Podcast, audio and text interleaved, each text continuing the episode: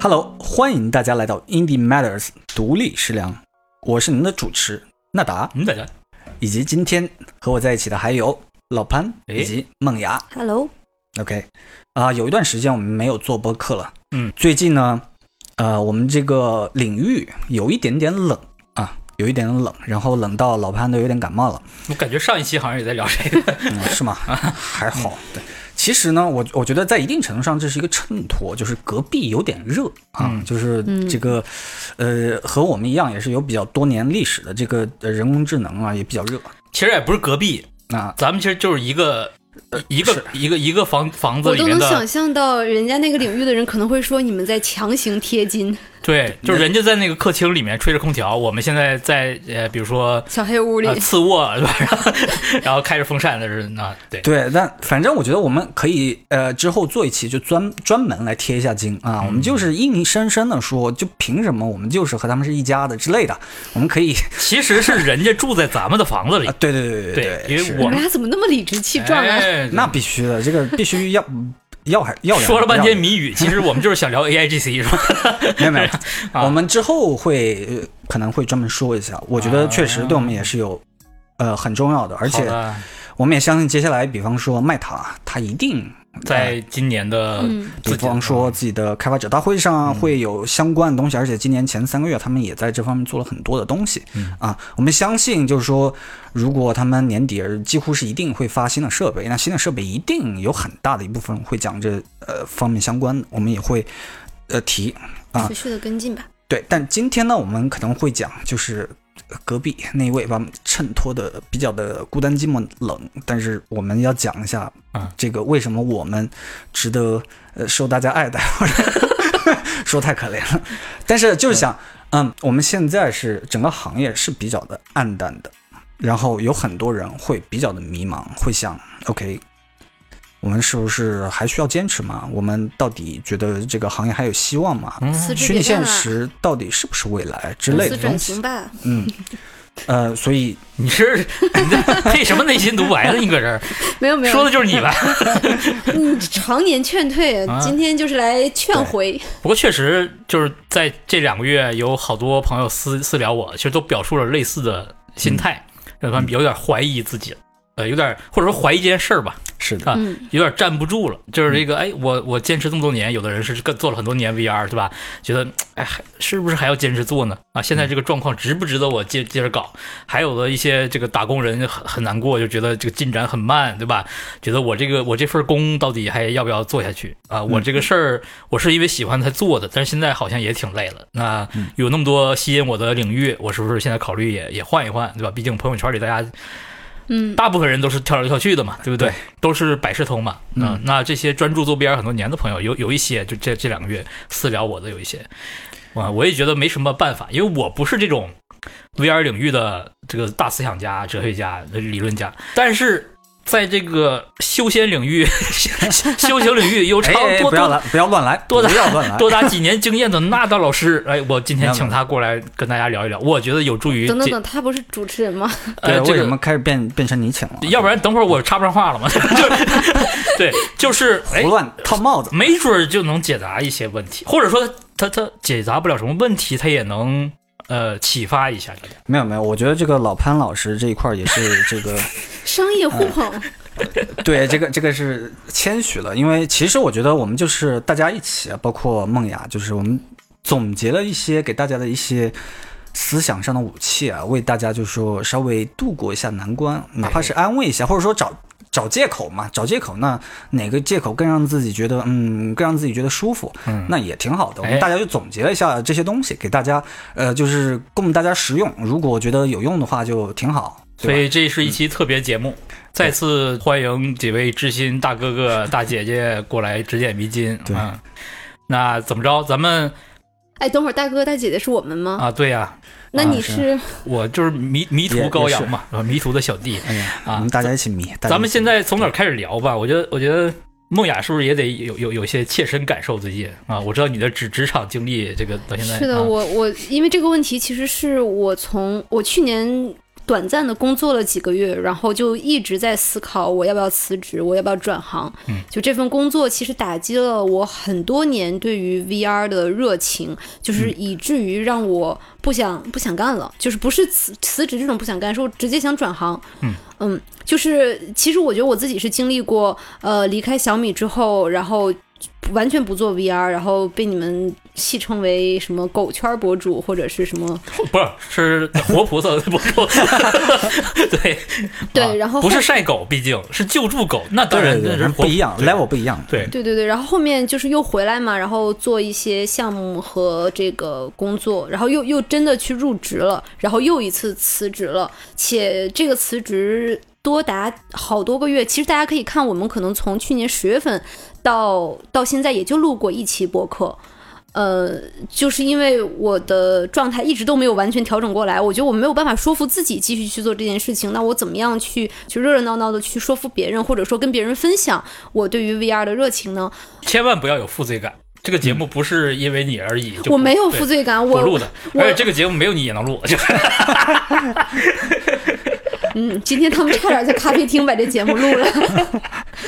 但是但是我能理解理解你要说什么，对，就是呃，我觉得我自己是比较理想主义的那一挂的。就如果要是找不到精神上能够让我对他保持热爱，就是眼神发光的这样子的感觉的话，我很难能够坚持下去。嗯，可能我要我我们今天可能要聊的，以及我自己这段时间持续的困惑，就是那个能够让你一直坚持下去的一个不太落地的理想主义的那个理由。我们想把它拿出来梳理一下，以至于当你再迷茫的时候，你可以回头去有一个抓手。这个抓手就是可能所谓的思想的武器，嗯呃，能够让你一直坚持下去，或者说能够让你一直热爱下去。嗯嗯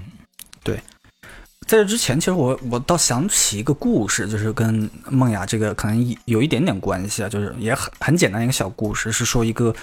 老人在一个森林里，他特别喜欢清静，但突然有一天，一堆小孩子过来玩儿，特别吵闹，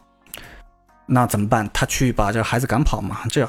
小熊孩子根本不怕这些事儿嘛，所以他用了一个特别聪明的方式，他就说：“哎，你们每天过来，我就给你们一块钱。”对，啊，然后呃，那小孩子当然很开心了，然后就继续过来，继续过来，然后过了一周，这个老人就不给他们钱了，任这些小孩儿怎么闹，他都不给了。这些小孩儿当然就很生气，然后就说啊。我给你们就带来这么多热闹的生活气息啊！你 你这这你突现在然不给我钱你不了，给我钱了，我我我我再也不嗯来了。老子不来，对，其实这个这个故事我一直记得，给我的触动很大，就是说，哪怕是我们这么简单的这种纯真的这种心态，都非常容易被这个外部的这个动机所引导。这个是算是我一直会提醒的，因为我们很轻松的这这个外部动机，一不小心就会被引导掉。那虽然你会觉得啊，玩乐就是我的本性，但是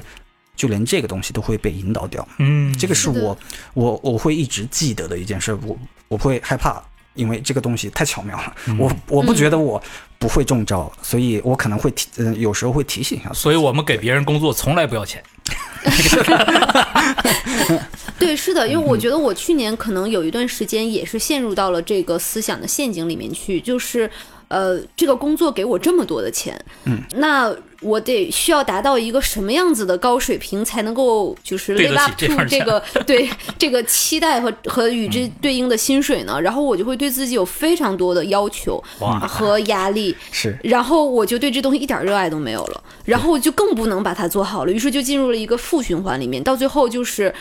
可能你不给我钱了，我也不想干了，然后调整了很长时间才回来又能录播客。对我以前还看过一个帖子，他说：“哎呀，我对抖音好上瘾啊，怎么办？”然后下面有个人说：“哎，你去做一段时间抖音。你知道吗”我做了 一段时间抖音，我再也不想咱看们了，这怎 么真烦。话题收束到了一个说要不要把爱好当事业这件事儿上 了？这怎么好像不对呢？这个对我我我我嗯拉回来，我觉得我们可能要讨论的是，如果你把爱好当事业的话，你要有一个什么样子的价值体系，把爱好对爱。爱好的那份热爱保持住，就它是需要对有一是个的嗯系统的，就是不能说你很朦胧的说我喜欢，我就是喜欢，然后但是突然突然有一个老人给你钱，他又不给了，然后你就不喜欢了，那你这个时候很迷茫，你怎么办呢？你总要有一个抓手。那这个抓手就是我嗯们今天要讨论的东西。今天其实 Nada 总结了一些东西来啊，等会儿可以听他分享。嗯但是呢我觉得这个这里面肯定包含的受众啊，不只是说把爱好当事业这件事儿的这种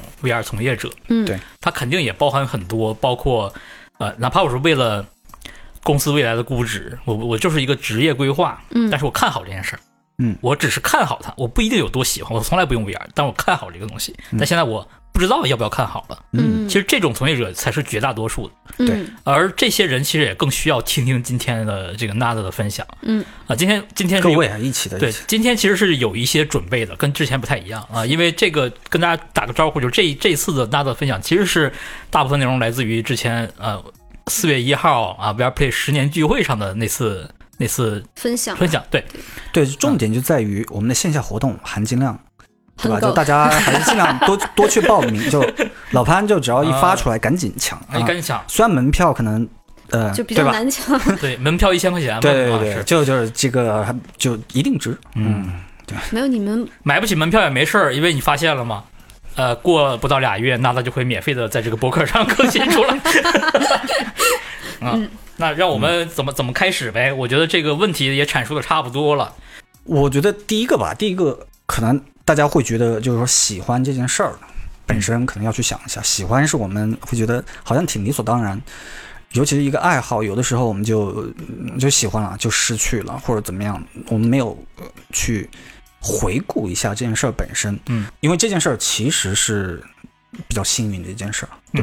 就你有一个真正喜欢的东西，嗯，就很幸运了。你还愿意去做这件事儿啊？其实很多人真的一辈子他们没有什么喜欢的。嗯嗯，这件事儿有的时候，因为我们会觉得喜欢是一个理所当然的事，我们就忘了这件事儿本身有多珍贵了。嗯嗯，尤其是很多事儿被呃，就是包裹在一个一个跟金钱呃什么所谓的事业的成功啊，这个对家庭价值事业、体系对啊这一套社会上的一些价值体系下面，嗯，那么他的这些喜欢就被干扰了，那他对，最后然后可就能变味了。对嗯有有可能有些东西他本质上是很喜欢的，但是他慢慢的发现好像我只是喜欢后面的那些钱啊那些对啊、可那些能东西，性啊，未来啊，哎什么的，嗯那就就变得可能没有那么呃就就很动摇，而且你想，有的人就是会鄙视这个朋友圈里那些三天两头就换领域啊这些人。那是我嘛啊、嗯嗯，对。我很鄙视啊，那嗯我觉得越是，如果你认为你是这样的人，就是听众各位，你如果是这样的人，你鄙视跟着风头跑的这些墙头草，那如果你还去找非常非常多的理性的理由来说服自己，那本质上可能你也需要去看一下是不是和他们区别不太大，因为你要想，所谓的理由无外乎就是什么 VR 是未来，虚拟现实有前途，跟着这个潮流有钱赚。然后你再去论证嘛，去给这些趋势啊，什么样这些东西去找证明，对吧？但你顺着这个思路下来，其实本质上和那些人的思路差不太多的，都是一回事儿。而且任何理由、任何借口，都是给自己心中某个情绪画上一个句号。什么一什么是结论啊？你给它定了性，你就给它盖上一个章。但是你要想，如果你喜欢一个东西，它是一个进行时的，它是一个进行时态，就像高速行驶的车辆，你在路上就搞些这些呃让自己颠簸的句号，就起的就是反效果来着。嗯那你出来一个理由，一个结论，目的是什么？就是不让自己在心心念念时刻挂念它了。就像你定了闹闹钟，你就不用把日程记着是一样的。但实际上，你要记住，时时刻刻能挂念，其实是一件挺幸福的事儿。你有一个这样的爱好嗯，大多数人都没有。嗯。嗯所以，如果他不喜欢这个，就不是真的喜欢这个事儿的话，那么我觉得可能就像刚才你说的，这个跟朋友圈里面三天两头换领域的呃嗯朋友来说，呃，不喜不是真正喜欢 VR 而从事 VR 的人，那这个区别就仅在于说他是否能坚持做这一件事儿，做很久，做到很好，这个是区别。因为换领域其实是更容易的事儿，嗯嗯，就是我追着风口，呃，总去做最热点的那些工作，他们之间很难，你说就是每一年都换领域的这些工作啊，很难他说他有一个深度，对，嗯，或者说他们之间有什么互相的呃很深深的关联，互互相能够促进的那么一个作用，对你很难去真的这样去解释它，真的就是在浪费一个人的很多的精力跟时间，嗯啊、那这个区别就在于说，即使你不喜欢 VR，那你能够坚持做这个领域很多年，你能做得很深，做得很成功的机会，这个事儿是这两种人的区别。其实我是觉得喜欢这件事本身，有的时候也不是我们自己选的，嗯，对吧？是就是的，你喜欢就喜欢了呗，你可能会因为后面的情绪去选择不喜欢或者怎样，嗯，但是你喜欢这个东西，那哎我就看上了，那你怎么办啊？其实好像就是嗯我被它吸引，而不是我主动，我我无聊了，我今天就选几个东西，我就想喜欢这个东西，是吧？对，就 不是这样的，不是这样。样的，对对，对所以有的时候那那就是你被选择了。嗯其实抱这样的一个心态也 OK，这个我觉得就被选中的孩子那。还是幸运啊，还是幸对运，。就是我对我以前有一个观点，就是比如说跟刚开始工作的大学生来讲，就是他们会很困惑自己的技能、自己的天赋到底是什么。然后我因为我自己很幸运，我刚离开校园从事工作，我就喜欢了 VR，所以我会跟他们讲说，其实你的天赋和你的那个技能就是你的。喜爱你的，你对他喜对对欢对本身就可以成为一个天赋和技能。对，因为因为它能给你很强的一个动力，你学习起来也更快。对，就是你、啊就比如说，我觉得我自己是学商科的，然后我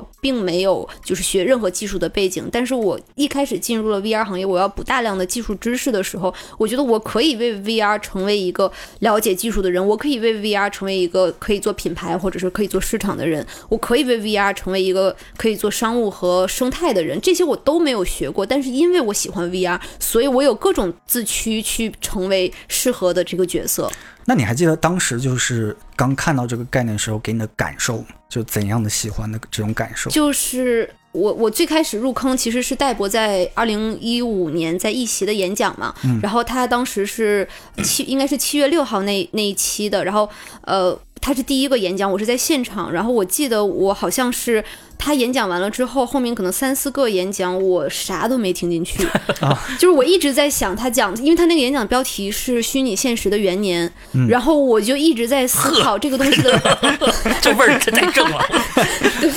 我就一直在思考这个东西的可能性，而且他当时有在台上展示一个 demo 嘛，就是直接戴着动捕的手套，然后去跟虚拟世界进行交互。哇，那个冲击实在是太强了，你就会想说，我完全就可以活在虚拟世界里面的这种可能性，太厉害了。然后。以至于我后面的冲动就是我想要做这个，然后我想要体验更多的内容，我想要就是玩儿这个。但是因为那个一五年没有很多嘛，所以没有很多的内容，也没有很多的接触它的机会，所以那就很自然的就去工作了，因为工作才能给我这种机会。嗯，嗯，嗯，对，我觉得 越工作越喜欢，啊对越喜欢越想工作。哎是，的，这所以这个就是我，我就最开始从事 VR 的五六年就是这样子的一个一个状态。那现在咋这样了呢？就是来了那个老头儿，哎， 对，是的，就是就是就怪戴博给太多了。哎，对我其实我记得当时可能就是看到那个呃众筹的那个视频，最开始感觉就是哇，太聪明了，这个嗯想法太聪明了，就一个这个立体镜片，然后就让我进入了一个想有什么就有什么的虚拟世界里。这个可能性一下子在我面前是爆炸开来，呃，看了这个，我记得没多久就看到跑步机的视频，嗯，啊，然后一想啊，那我就可以在这里虚拟世界里随便走了，太聪明了，可能性在我面前一下子爆炸开来，对对对，就是那个可能性爆炸的那个过程非常有冲击力。对，就觉得嘣，嗯，那那个叫什么？ 对，这科学家爆炸脑袋啊，就 就那他妈用用嘴描述表情包了，开始。 就那个 big bang 的那个那个感觉。反正那个就是给自己脑海里是留下了很深的一个印象。之后，呃在一定程度上，你可以说一直是在追逐那那种感觉。嗯，那老潘你呢？我呢，就就是渊渊源就久了，我的是天！是是对我那时候还很小啊，那对时，候那时候还能收到香港卫视中文台的时候 啊，啊那时候有有一档游戏节目，我记得某一期讲 VR，嗯九十年代的时候是有一波 VR 浪潮的。然后呢，在当时你可以想象当时的 VR 的画面是什么样的，嗯对吧？那些个多边形啊，那嗯那种那种光影啊，那种非常简陋的画面。但是它它是什么啊？是新闻节目吗？呃，就是一个游戏节目，哦哦，OK，哎，那我记得有介绍街机啊什么的，但我但我那时候确实太小了，而且我后来也没有找到那一期到底在哪儿。啊，那那个节目里当时就展现了当时的 VR 是什么样子。那我能够理解的那个年纪，我能理解就是哦，我只要往头上戴这么个东西，我就能进到游戏里面了。嗯啊这就是一个最简单的一个直接的想法。我我就因为这个想法，我就魂牵梦绕那么多年，直到 我毕业工作，我在学校的实验室里面，当时也是就是想方设法就是接触这些东西。但但是你知道，直到工作的那些年，其实也是，比如很昂贵的 VR 头显、虚拟虚拟仿真的设备，嗯，它也一样是效果很差的。对，而有一些就是根本就是一个剧目而已，就是一个大屏幕而已，分辨率很低。那 Oculus DK 一的出现，就你说众筹那个版本，也是在那个时候给了我一个，我、我就要做这个事儿的一个启发，就是原来这样就行，一块手机供应链的屏幕，两个这样的透镜，就能得到这么大一个自然的视野。嗯，然后手机的传感器，对吧？嗯一个相对低延迟的一个响应，让我能在 VR 里面真的感觉说我站在了这个游戏的世界里面。嗯，那是在第一次体验之后被验证了。我当时给你们讲过这个事儿，我我反复讲，就是第一次戴上 Oculus DK E 一的时候，我热泪盈眶，那是毫这是毫不夸夸张的，我就是眼泪就打转了。我嗯说我操，小时候的梦想实现了，我就是老子就是要这个，嗯我就一直期待的就是这个，所以当时你我会发出很多非常不不靠谱的言论，就说这就直接就卖呀，对吧？八百 P 的分辨率。嗯三道 夫的 PC 头显，对吧？这谁家还没一个 GTX 七六零嘛？就三百美元买，所有人就买做游戏啊。卡马克都说了可以啊，那杜杜某什么哎可以，那还不卖爆吗？结果就又过了十年，现在就是这样。对对我，我其实好像没有，不是经历你那种感觉，我是看到这个宣传视频，我觉得太聪明了。但是，嗯，但是我戴上这个设备之后，我是觉得，嗯， 不行啊就就一样反过来了是吗？呃，而且啊而且而且是这样，就是说我在之后没有任何一款设备是达到我的期望的，就是我在看那个视频的时候，我脑子里那个期望已经到顶了，嗯，嗯嗯，就之后是没有一个东西到就到达是过你我的期的望。你的愿景对，远我远觉地得超过了这个现状。对，我就觉得哇，这个方法这么聪明，够了。但我没有完全没有想任何的细节，任何的，嗯比方说你要做六自由度跟踪啊，这种乱七八糟这嗯种东西，你要做的很细致啊，等等、呃完全没有这些想法，以及分辨嗯率啊，每次分辨率就哇，这个是一四四零啊，这个分辨率哇太厉害了，啊就是和一你定是已经超高清了，对吧？ 和你期待的东西对反而是对低了很多的。对对对对对。但是呢，我这的经经验就是，比如说体验更近期的，就是那个之前索尼 HMZ 啊、观影头显啊，嗯那个已经算是做虚拟仿真里面很划算的一个设备了吧，是对的吧？就那些东西这个这个这个实际的使用的熏陶下， 让我 觉得 Rift 的 DK 一简直超神，这就是我我想象中的 VR，那是这样的一个过程。对我，我觉得在一定程度上，这个其实也是一个期待的，嗯对就是期待害死人，对在一定程度上都是，对吧？对，你看那个老头也是比较聪明的去操纵那个期待， 所以他就他就让让人就就嗯变了那种感受，对，预期就不一样了，嗯嗯，这是我们个人的故事了。对，反正反正这个我觉得我觉得这个很重要，嗯就是你你从什么时候喜欢上 VR 嘛？对，吧以及你为什么喜欢上 VR？、就这个故事，可能是我已经讲了可能几十遍，但是我每次想起来都会受到那个震惊和那个喜欢的滋养，而可以继续去，就怎么说呢？继续去布道。哎，现在反而有点动摇了呢。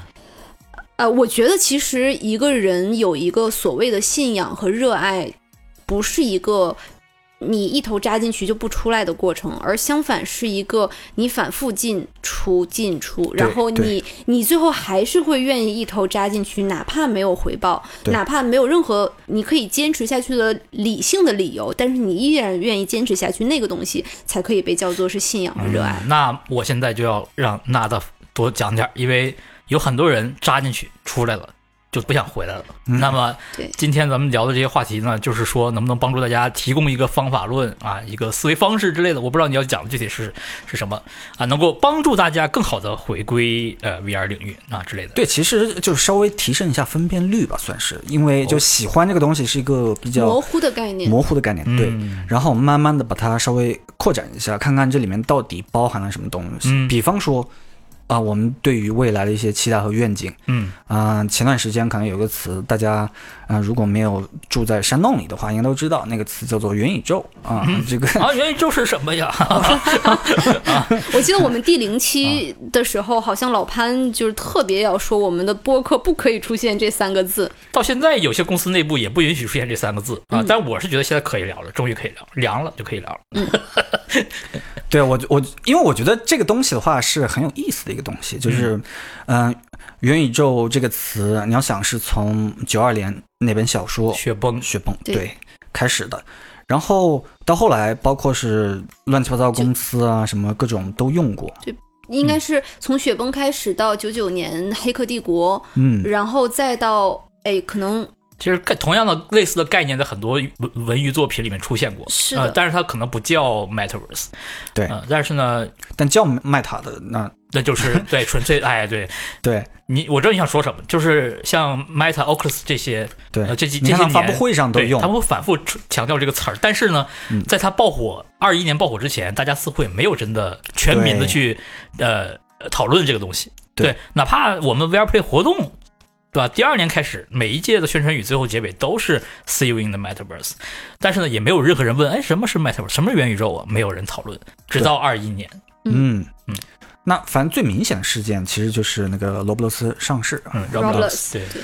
呃，呃你可以说因为那个融资数额太大了，虽然我也不记得是多少钱了，但反正就是好像大家觉得，诶，这个东西好像挺值钱哦，然后大家关注力一下就上来了。嗯你可以讲，哎呀，之前没什么热词了，或者怎么样啊，嗯呃，然后这个热词一下子带来很多钱，这个我觉得是比较那个怎么讲，比较愤世嫉俗一点的说法。我其实我看法更乐观，它在一定程度上就是真的是在，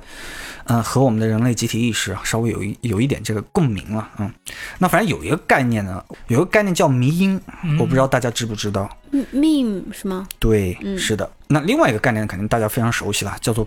梗啊。嗯，对梗，呃，其实国内国外现在都有点约约等于把那个迷音就等同翻嗯译于成梗。梗，嗯嗯，梗，对。然后在国外这两个词就是同一个了，都已经是同一个了，所以这梗本来是一个台湾的词嘛。这个本意是什么？本意是那个理查德·道金斯在他的那本《自私的基因》这本书里，可嗯能大家在书店你走过路过，你可能都看到过这本书，啊比较出名的一本书。那我声明一下，我没看过，但我知道是来自这本书了。嗯它里面就提出了这个呃迷因这个概念，但是大家都知道基因是什么？基因是呃生物进化的一个基本单位，然后生物是怎么进化？物竞天择，适者生存啊！大家就是在自自然的选择之下，慢慢的一代又一代的进化，大自然母亲选择啊，是这样一个过程。呃这个基因就传递下去。对，然后它不停也在自嗯自我的修复、嗯改变、迷因。然后这个理查德·道金斯他说也是类似的，只不过是在人类的精神世界里，它是不停的这这样自然的进化下去。它可能只是一个小的笑话，就像我们看到表表情包，哎，我们就觉得这个表情包很很能表达我现在的感受，我就经常用；或者我看到这个笑话，我觉得哎很能表达我这个感受，我我就用。等等，它也是一种传播的方式，所以这在这个互联网时代，就是经常是以这个笑话形式为主啊，但实际上它可能是代表了一个想法、嗯一个概念，嗯、甚至是一些故事，一个可一以个是大的集合严肃的东西，对啊就是在人类的集体潜意识里面能够引起共鸣，然后所以可以得到大范围的传播的这样子的一个没错感受或者一个很模糊的东西。对对，嗯，就像基因一样，基因一样，慢慢的它会自我的进化、嗯变化，然后不停的传递下去。人传人嗯的现象，是的，对一个文化的 内容之类的啊。啊那你想讲的这个迷因，那跟咱们元宇宙有什么关系呢？因为这个元宇宙很明显，它也属于是一个迷因。嗯，对吧？其实所有的概念都可以算是一个迷因，只不过这个迷因就是，呃，在之前都没有引起共鸣，嗯在那个点上为什么引起了共鸣？我们是想探讨一下这个嘛。嗯，嗯就是为什么二一年元宇宙这个这个词成为了一个 meme 是吗？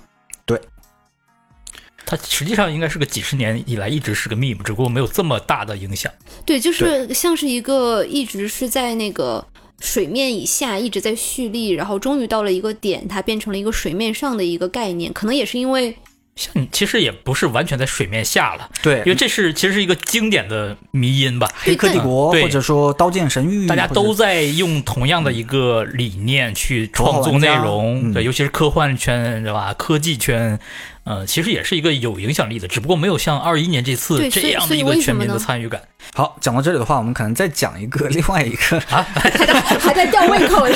这个，因为因为这个要解释嘛，那、那这当然只是我自己想的解释，啊就是、呃，我们有一个最古老的迷因啊，那当然是宗教，因为宗教其实比啊语言要更加古老，嗯它在语言之前就已经诞生了。然后嗯在宗教里面，其实非常古老的一个概念就是上帝啊，而且这个概念其实到今天，你可以说依然是长盛不衰的，依然存在。我我觉嗯得这里有有必要，就是再把上帝的这个概念给它扩展化。它不仅仅指的是基督教里面的上帝，可能在佛教里面它是佛，在道教里面是道，可能它在不同的宗教体系里面都有一个或类者似叫的概念神或者是一这个概念。哦，就是就跟我们那个飞天一面神教一样，我们那个嗯，嗯啊，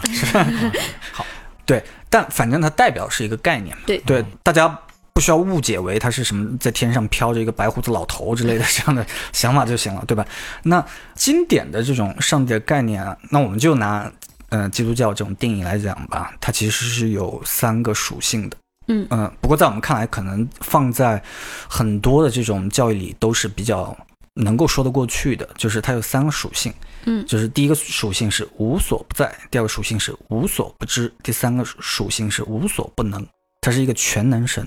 这个就基本上代表是你人脑所能想象到的一个最大最全的概念。嗯哼就是能想，如果有一个最牛逼的东西，那它最再最最到极致，它能最成什么样子？那我们就给了它这几个属性，嗯，大概是一个这样的，嗯、这样的一个方向嗯啊。叫什么其大无外，其小无内。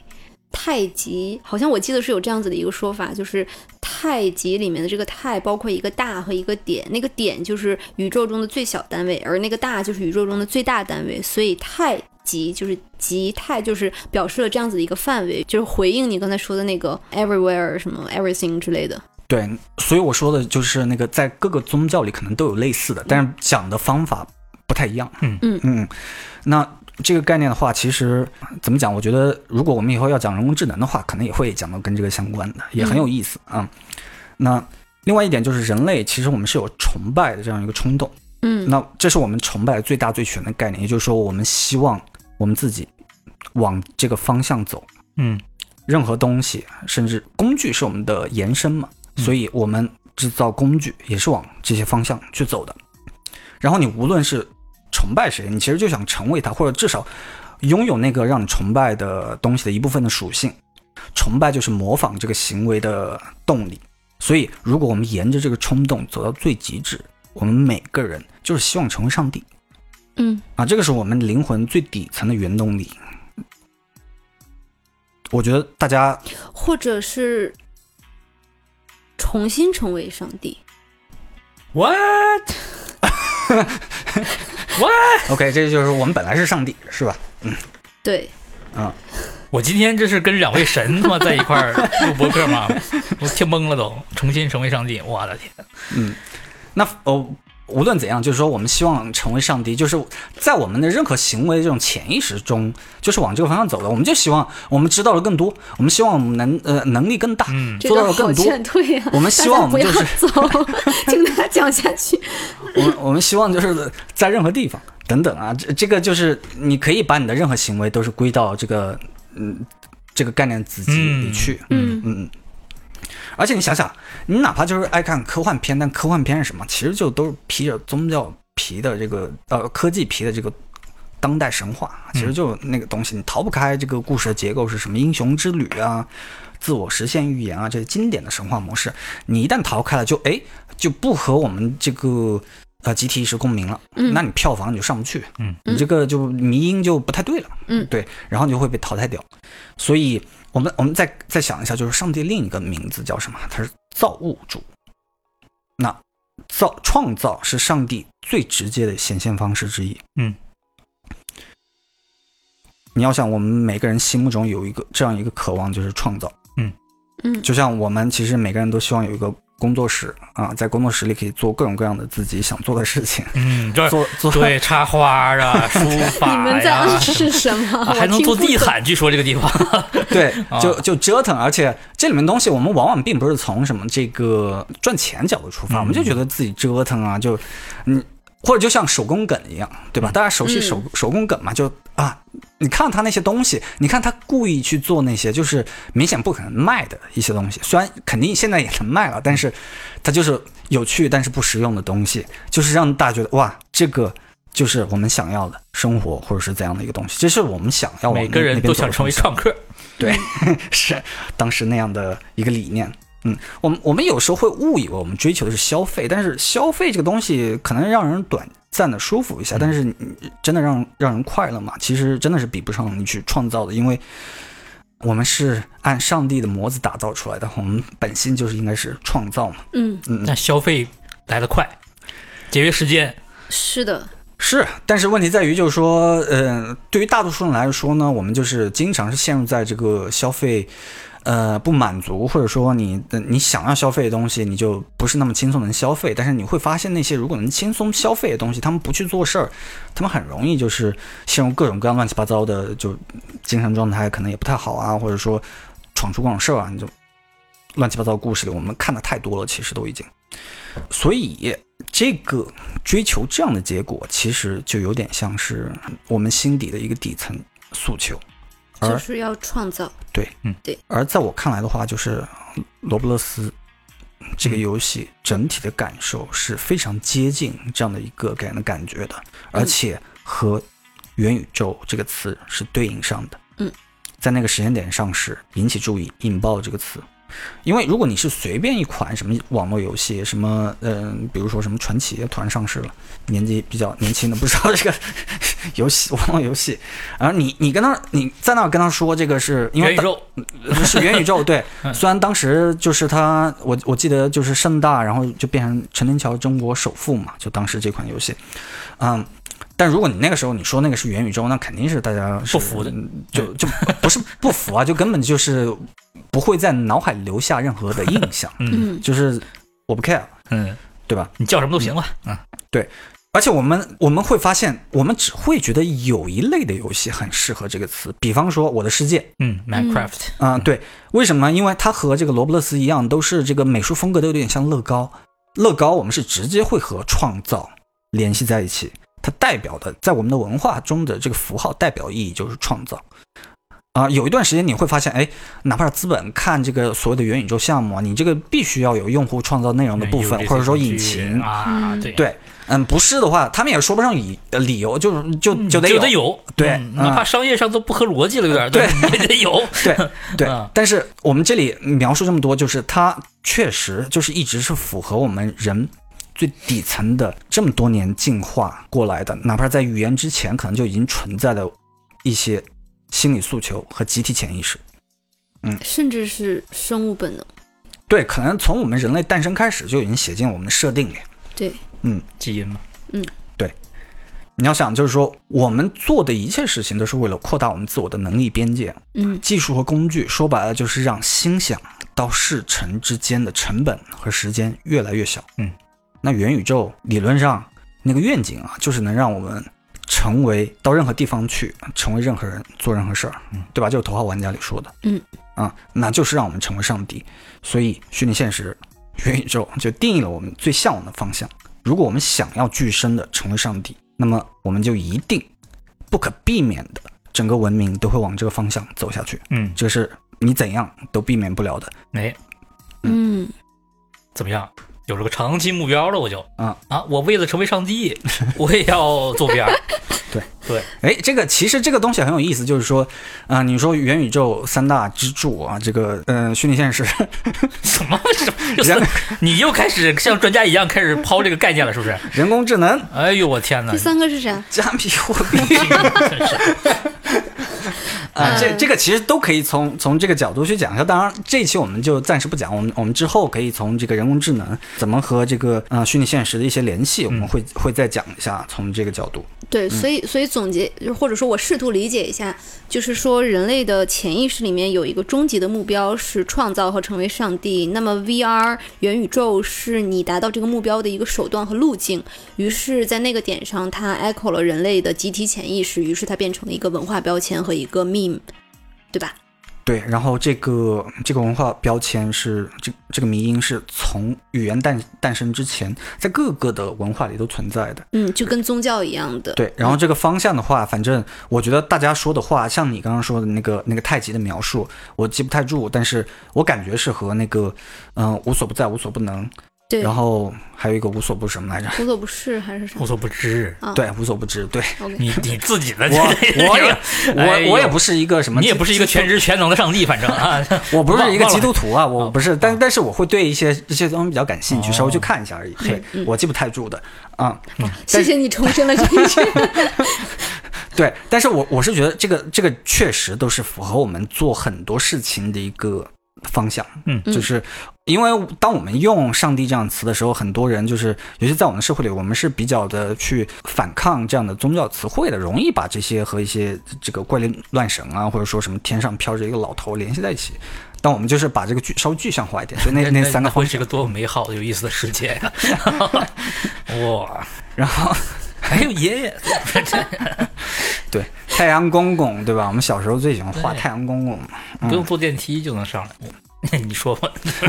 不该插这些。所以我，我是觉得这个确实是我们从这个工程的角度来讲，是我们一定会往之而去的一个方向。然后，这个这个我们可以从另外一个角度再讲一下，就是嗯，虚拟现实它本身又到底是什么？它达成了什么？对于我们整个人类来说，它有一个什么非常重要的一个作用？就是我记得我们再可以勾搭一下这个人工智能啊，因为人工智能领域有一个很重要的思想实验，它叫做玛丽的房间，嗯啊、就是讲的是一个叫玛丽的孩子从出生起就是在一个黑白的房间里的，你可以去教会他关关于这个，颜色的概念，对你去教会他关于颜色啊、光线啊所有知识，嗯，但是一切都是黑白的，你只是从理论上去告诉他这些东西。那么问题来了，到他十八岁那一天，房间大门给他打开，他第一次看到了颜色。请问他有没有学到什么新的知识？没有，有吗？没有，但是他获获得了了感体受。验，哎，是的，什么都没有这个珍贵呀。嗯嗯，对，我记得好像那个《与神对话》那本书里面有讲过，感受是上帝的 语言。今天这都是宗教啊，因为我今天是个布哎道布道主题的播客，而且就是说，一旦你就是稍微仔细想一下的话，就是让你选，一边是颜色的这个体验本身，另一边可能就是啊几千年的人类的留下来的宝贵的财富啊，就只能二选一的话，那你选哪个？我选择让剩下的几十亿人掌握这些知识和财富，我来选择体验，把体验都给我。啊， 对，我要成为一个无知的 快乐的 人。是的，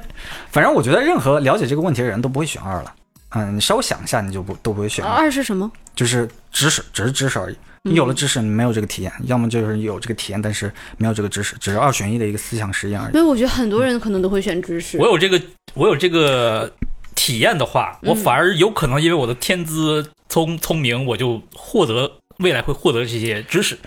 啊、但是你如果从来都不不给我机会有这些体验的话，我就会觉得很可惜。没有你，你这个这个我觉得很好，你就是问那些色盲的，你愿不愿意看到颜色嘛？这个我我觉得是很对很好的一个嗯颜色、味道这，这个问题太残酷了。就是吧？就是，哎，我现在来教你一些色彩的知识理 论，或者你去那边给你治好，你现在能能看到颜色，你选一个。对对，我觉得这梦个，雅的意思是，有的人会 选，这个太残酷了，这个是是的，因为我觉得你们这个例子就是这个色盲的这个例子太极端了，甚至你把它比喻成盲人，这个例子太极端了。你把它变成哦说你愿意接受几年的关于某一件事情的知识的教育，还是你愿意去直接扎到这个领域去工作几年，你会选哪个？很多人可能会因为这个知识能够给他带来安全感而去选择了知识不。过有的人确实有可能在刚才的选择里面，他就成为了一个色盲的艺术家。对他运用色彩的理论来创作作品，达到了惊为天人的程度，但是呢，始终是一个呃盲呃色盲，这也是有可能这的、也啊。是一个很极端的是例外。但是我想表达的，或者我想暗示的，你你们懂的，嗯嗯，扯远了。拉说回来。对，嗯，其实这个是我后面也要谈到的一个，哎，但是本来中间还有一堆。 我建议你快点，已经五十分钟了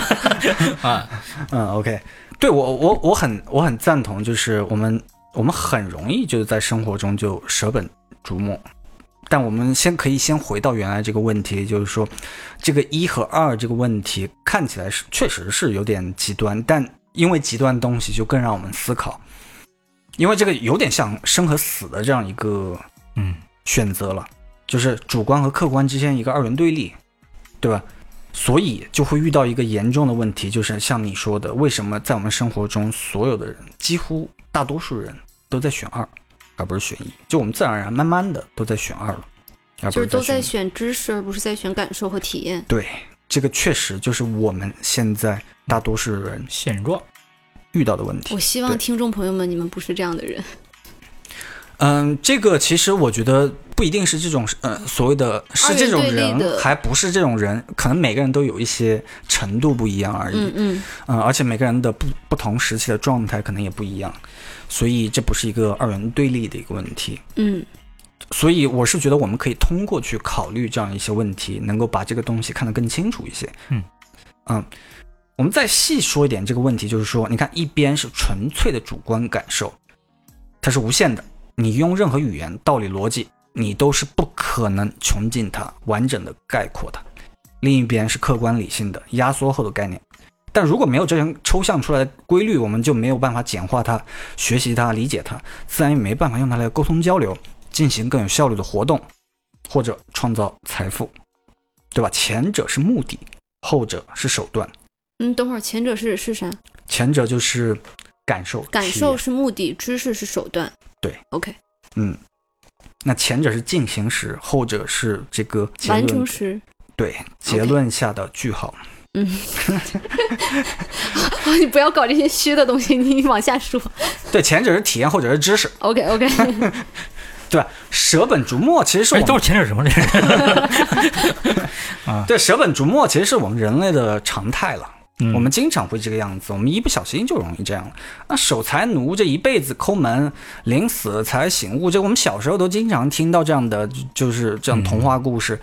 呃，我们觉得哎呀，守财奴太傻了。但是我们长大，慢慢的可能就在某些地方一不小心就变成那个样子。 嗯，就贷款买了房了嘛。对，不是一个意思， 好像 啊，嗯，变成真真奴了啊，这这对其实，其实我在想的时候，就是我们要记得，我们人生中最重要的东西，都可以用这两个字来概括。什么？体体验验，哇，嗯，那什么最能创造体验？什么呢？虚拟现实，哎呀，这不是在讲这个德云社，对不 对？我头脑爆炸！噗对，当然当了，可能在别的行业会有不同的答案，比如说在游戏行业会说是游戏，那在电影虚哎行拟现业，实游戏， 噗虚拟现实电影，噗好的好的， 那你看，你变成 B-box 节目了，你看，其实有另外一个说法，就是说最开始的这个嗯文字就是一种最低维度的虚拟现实啊、对在是的在小脑说靠脑补是吗？对啊，嗯就脑子里渲染嘛，然后你，然后慢慢就变成那个什么，呃比如说声音，别人给你讲故事，嗯那这也是、也是脑补嘛，那脑子渲染，然后再到你可以看图画书啊，然后再到看电影啊，这个媒媒介是不停的在维度进升化的高，是的，只是在虚拟现实的时候，你可以几乎一切都不用你想，你就直接就进入那个世界， 就是已经可以看到理解为媒介升级的进度，其实是在更准确的传达一个故事，传达一个体验给你，更精确是的，啊、脑补的需求越来越小。对，而啊这个里面的虚拟现实，我觉得不应该把它跟 VR 头显划等号。啊，跟《黑客帝国》划等号，嗯，跟《因刀剑神域》因为因为我我觉得从某种程度上，VR 头显它是一个视觉呈现的一个媒介，而可能所谓的这个体验，它还包括其他方面的触感觉。觉，现在这个阶嗅段觉，头显当然就是视觉跟听觉了，对，啊但还有是触觉也会有，也会有一些，对吧？嗯但是理想中的当然就是脑后插管，哎，对就是五感全方位的嗯去，那反正因为体验这个东西，你没有办法穷尽说嘛，你说出来都是一定是被有损压缩过。嗯那我们就会经常更关注在怎么说精力全放在这上面，到后来就忽略体验本身。对，嗯，所以我们要传播这个虚拟现实的时候，只能通过这些低维的媒介，就通过知识啊这种客观描述啊去传播，兜售它就特别困难。就像我们常说，你必须去体验，看视频没有用。嗯嗯，虽然现在这些混合这些视频，混合这个混合现实的视混合频，现实的视频嗯是算是比较好，但是依然是不够的。所以我想扯一下，你们觉得 VR 体验有剧透一说吗？它更难剧透啊。就是即使我给你讲了这个 VR 内容，你会感体验到什么，先看到什么，再看到什么。但是其实当你自己真的去体验的时候，你还是会有一套自己的心流新或的者是啊哈的那个感觉。嗯，这个其实是不一样的维度，就是就比方说啊，就是你不能拿低维的东西去剧透高维的感受。呃呃不呃不，我我不是从这个角度啊，我是说，就比方说，我们所有人都已经特别熟悉这个虚拟现实了，嗯在一个所有人都，比方说一百年后吧，嗯啊、所有人都特别熟悉虚拟现实这个领域了，啊要那一你百哎年后呢，我操，那我不干了。那你就别这 样，没有别这样嗯办。法剧呃，你就能够很轻松的剧透，对吧？就像一百年前这个电影的时候，你给给别人剧透这个电影哦什么，别人也理解不了。说你这火车，火车对差点把我撞了。他说你傻吧你？嗯，对对，OK，对，所以所以这个稍微有一点这个混淆在，就明白是明白，它还是有个时间进程在的。对对对，所以嗯那个就是高维到低维就、呃、低维到高维就有点稍微混淆这两个东西在一起了，就是嗯嗯，对，是的，你说的对。其实我们刚才在聊的还是这个体验，其实才是人类终极所追求的嗯一个东西。但是反而在呃现在的一个高速发展的一个时代，因为体验它很难被量化。你说我今天有了一个啊哈的体验，能怎样哎，呢？我啊哈了五十分儿，对我哈个六六十分儿，不知道。对，就是你 没法你评你判，嗯啊没有法。办法用它来去度量，甚至是就是进步什么的。所嗯以我也说没法去炫耀，说你看我比你啊哈多了，啊哈，嗯 对，我四对啊哈四个 A 式，你五个 A 式之类的，不知道。所以，所以就是会因为体验没有办法被度量，于是我们会关注一些可被度量的指标和嗯数字、对 KPI 啊、什么 OKR 啊这些东西。对啊。但是问题在于，就是说，如果你你就迷信唯物主义的话，你就容易被数字啊、嗯关关键指标这些东西带偏，因为。因为它是看得见、摸得着的，对对，这个是我们要时刻记得，数字是会骗人的。呃我我迷信唯物主义，那我认为数字不会骗人 啊。那 对啊哎，山哎嗯山寨手机时代开始，我们这个手机核心数量就没输给过苹果。玩数字啊，我靠，我们这么多年经验就这厉这害。只能说明资本家是会骗人 的。哎，你来，你来，你来。嗯，我知道你要讲什么。对吧？我觉得那句话还是说得好啊，就是并不是所有能被计算出来的东西都算数，嗯也不是所有算数的东西都是能被算计的。哎哎，嗯，哎，上价值。这应该是你的座右铭。等会儿你再来 一遍，啊就是并不是所有能被计算出来的东西都算数，也不是所有算数的东西都是能被算计的。嗯，第二遍了，我依然觉得很妙，但是我还没有想清楚。稍等啊，嗯，我也没有，这个是我 我就是我感觉那个大概的意思就是有很多的东西是很有用，但是它不能被算数和算计的。嗯嗯，比如生命的质量。对，其实这个东西我记得在数学上都被证明过，叫做哥德尔不完备定理。嗯大家了解的其实可以去查一下，它其实证明的是什么事儿呢？就是任何一个集合，嗯、这个大家反正自己去看一下， 就大概是说任何、啊，今天的知识点太多了，充斥着 nada 都没有读完，但 是他知道的东西，对，都没有来得及读完啊。任何一任何一个集合，就是嗯、呃你有一些公理假设，然后你用这个公理假设，一定会有你推不出来的，但是是绝对正确的真理。嗯，就没法证明的真理。但是你说 OK，那我把这个真理呢，就当做你这个的公理假设，是不是就 OK 了？嗯，他说嗯不，那就会出现新的你没法证明的这个真理。啊，这个是那个哥德尔不完备定理，反正大家可以去看一下，这个是已经数学上被证明的东西，就好一定有真理是没有办法被你穷尽的。对，我觉得嗯这个这个道理，它需要一个像元宇宙这样简单好传播的秘密。对这个这个，反正我觉得在那个程序员界应该是知道，好像最开始是那那本叫，呃，又是一本他没有看完，但是他知道的。 我我就没看那本书，因为那本书也比较古老，但是那本书听说是非常厉害的，叫啥？叫做哥德尔巴赫，然后什么什么的啊集义埃必舍之尔，对对是吗对对对对，哦，对，集义必之大成二十二哦，哥德对，那本书好像灰色皮儿，然后蓝色的那个字儿，然后你都能描述出他们封皮儿了，也但是没看过。对，但是特别厚，因为那本书啊特别劝退，好就是属于那个你睡觉前看一页儿你就能睡着那种。反正我记得当时是讲，呃，而且和这一波人工智能也有关系啊，反正是乱七八糟，是什么计算机祖师爷的一个，然后当时也是让国内的，我忘了是清华北大什么的翻译的。对，就是那种你如果在高铁或者在地铁上端一本这个书，就超级装而且说那本书是有互文的，也就是说英文本身就有互文，互文是啥？哦然后它翻译过来中文也有互文，互文是啥？我好巧妙啊就！是互文 echo 吗？你你说一下是啥？我忘了互文的定义。 他在我那是我是 Chat GPT 嘛？你看我说 你是我维基百科， 互文也称互词，是古诗文中常采用的一种修辞法。是啥意思？我觉得没有必要，大家自己去查吧，好是吧？正着念、倒着念都能念得通，好像是那那个意思啊，反正就是说自我指涉啊，什么乱七八糟，就就是很很神的一些东西啊，就是大家可以去看一下。反正就是整本书比较神。好的， 你看这个名字都比较神就是前后的词句互相隐喻，哦啊、啊，对对对，互相对。补充解释，这样对对对，我反正我好像也没见过这样的句子，就行吧？哎，总之就是牛这期节目不白听，我知道上高铁上要拿什么 书了。嗯好，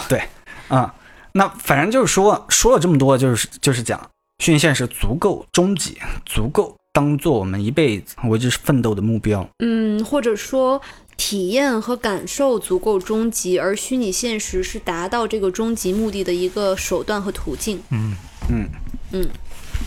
奋对斗目标，嗯足够终极。那其实刚才你讲了好多个角度，我可能这样回顾一下，就是它这些逻辑推演也好，还是理理论也好，其实都在告诉我一个点，就是 VR 是一个值得你长作为一个长期的目标而去。呃，做决策，无论是工作还是对吧，是这么一个一个终极的长期的目标。但是呢，很多朋友其实是有一些眼下的一些困困扰的。对，就是因为这件事情，你看元年了这么多年，然后嗯，他从戴博给他讲座那一年开始啊，你每年都是元年，但是 VR 发展到今天，就让很多人产生这种疑问，就是怎么发还展？没开始，对呀、这么慢呢？怎么就感觉还没还有普及。哎？对我前面呃前面这些，其实在说的都是因为有我们确实看到不少人会觉得，哎呀，这个是伪需求，我就觉得这个，哎，这人是不是有问题脑子？嗯、反正我相信这个听我们播客的人不可能有这么想的，这是我我我这么觉得的。对，嗯因为我我觉得任何一个就是看到 VR 被震撼过的人，他可能都不会觉得这个是伪需求，但是他会质疑一个点，就是这个需求短期能否带来可以规模化的利益、利润。所以就是再落到具体上的话，就是什么时候能够人手一个 VR，VR 什么时候才能扩散开来，而不是一个小嗯他范们围的自嗨工具呃。不希望这是一个有生之年的事儿。对，嗯呃，希望的是一个、呃比较更短期一点的一个一个有一个目标在那儿是最好。我以前可能会对这这一群人会有一种就是嗯，嗯，就他们可能不是真正的信徒，哎，啊，就有一点鄙视， 我我没有这么说，哎咱们这个播客可真是高高在上的啊！ 没 有没哎有。呦，但但是但是后面我觉得就是也这么多年了嘛，就是你总要落地现实一下的去想说，嗯我这个东西它这么美好，但是我怎么靠它吃饭呢？是的对，就是我的公司怎么靠它能持续的融资呢？或者是我什么时候可以不需要融资，腰杆硬的靠卖产品赚钱呢？嗯。嗯，反正我觉得这个答案就是说，如果我们知道的话，我们对吧？就不，我 们早就赚大钱了是吧？ 对吧？ 那反正我我我讲一下我个人对这个问题的一些思考，就是全当是一些参考，就是嗯反正对于虚拟现实的这个信心，我是从来没有动摇过。嗯，但是也必须要承认，我们之前高估了这个虚拟现实会起来的一个速度，就是短期的发展的速度，对，对，甚至是长期呃十 年十年十年哎对啊，十年算十年其实 不到底短算啊长还是算短？我真的这个尺度也不一样啊。对，对反正这个这个，哎呀，我们可能确实一辈子也就经历过一两次科技浪潮，嗯这个对我们自己的人生来说已经算算是很长的。嗯对对，而且我我会觉得，哎，老潘，我不知道你有没有这样的感受，或者梦牙说，我我当时我觉得我自己已经主动去呃低估这个速度了，我会跟别人说，哎呀，没嗯，没这么快，是是是不是不会有这么快的，是是是对是。是，但是呃，当时也会想，哎呀，这个七八年、十年应该就很猛了。对，就是嗯一当时的步道就是跟那些犹豫的人、不相信这个东西的人，嗯，跟他说三到五年对这事儿就成了。对，然后我呢们已经打了这个提前量了， 对对我们对已经觉得自己但是呢，嗯跟自己或者说跟身边的呃人会会会经常说这事儿其实是一个比如十年的事儿啊，嗯七八年已经说说的很短了，但是往往都会跟大家说十年后一定会很好。但是这对十年已经过就过去了， 说明我们还是过于乐观，是吧？对你们觉得为啥会就是这么慢？因为我觉得我我我就是自己的感受的话，我总觉得一六年应该会爆发了吧，就是消费级的产品已经诞生了。那好了，没有线的东西已经出来了，没有线又能够就是追踪空间感应的东西出来，为什么它还没有爆发？它到底是从个人经历上来看，嗯从一四年开始的每一年，我都觉得技术的进步是这种飞速的发展，对有这种感觉。哪怕是在最凉的一七到一九年那几年，每年的进展都让我感觉到很惊讶。嗯嗯，但问题就是还是不够，对那还是会觉得还是慢了。对于很多人的具体工作或者技术进展来说，会感觉确实挺快的。嗯，但是整个行业所谓的行业的进展，确实是让人感觉有点慢了。这也是也也困扰我的一点。嗯，嗯对，我觉得这个其实一方面可能是和我们曾经算是位于，现在回看起来有点像是历史上可能是天时地利人和各个方面都最好的一个时代，无论是这个科技发展啊，然后各个国家之间协作、供应链之类，都让移动互联网爆发，然后所有的东西都如此之快，规模如此之大。我们现在回看的话，那个确实这个条件太好了。嗯啊、接下来好像看到没有什么东西是能够达到当年那是个个统一的条件特别特殊的时期。时期。嗯对，这个可能是因为那个时期给了我们这样一个预期的错觉。那另一方面就是这个技术的发展，说白了其实就有点像盖金字塔，嗯啊怎么把金字塔加高？那说白了，你得把这个金字塔拆干净了，一层一层的拆下来，然后在下面再铺一层大的，然后再一层一层的加回去。这个就是我们看到的。OK，就像哦，又变无限了或者怎么样了，但实际上我们在做很多之前的看起来概念上有点像重复的工作，嗯比如说手机屏分辨率，它到了一四四零就已经到头了，那现在得靠我们虚拟现实自己，哎，你长大了是吧？你该自己造屏幕了， 造造更高分辨率的屏幕，对吧？你自己玩去吧。但是呃呃，我们之前可以依靠这个，嗯。大是山好乘凉嗯，但是现在很多东西我们得自己做，重新的铺。嗯这个还只是硬件层面，软件层面你会发现也是一样的。就比方说，呃，你你会发现图形图像学这么多年的优化的很多的策略，哎，之前因为你是在平面上，你不需要去对这个延迟做优化啊，你就是提高这个，嗯、帧率就好。对，嗯这样的方向。但是没想到到了虚虚拟现实，哎，之前这些都不行了，我大家对于延迟特别敏感，你这些都得拆掉，然后你得用在这个延迟上。那很多东西你又得推倒重做，那这些东西很多东西加在一起，加在一起，你就会发现，OK。其实我们仔细去看，每一个技术都真的是挺厉害的，但但是，嗯，确实就是在搬这个金字塔，对就就确实你是做了很多事儿，但是不足以这么快就让金字塔建高一层。 对，啊但实际上最后结果哎高了一层而已，嗯啊、有点这样的一个感觉。那换另一个比喻的话，就有点像是从，嗯、一个山峰到另一个山峰，你得先下山。啊、就像有的企业现在在说什么要第二增长曲线，但是第二增长曲线就是很吓人的，因为你可能对你原有的主业务都是有威胁的。嗯也就是说你要下山，嗯一个山峰另外一个山峰之间就有无数的这个沼泽、海洋，甚至密林各种坑。你知道你在哪儿吗？你你在下面你看不见，你在山你在山顶上的时候，你能看到一些，你可能知道一些方向，你知道要要过去。但你看，有很多公司也就转型就死了的，像这个技术上的这种整体的一些革新革命，它全方位的革命，那你就要抛弃你原有的很多范式、很多想法，你要往下一个山峰过去。嗯，所以这整个过程就是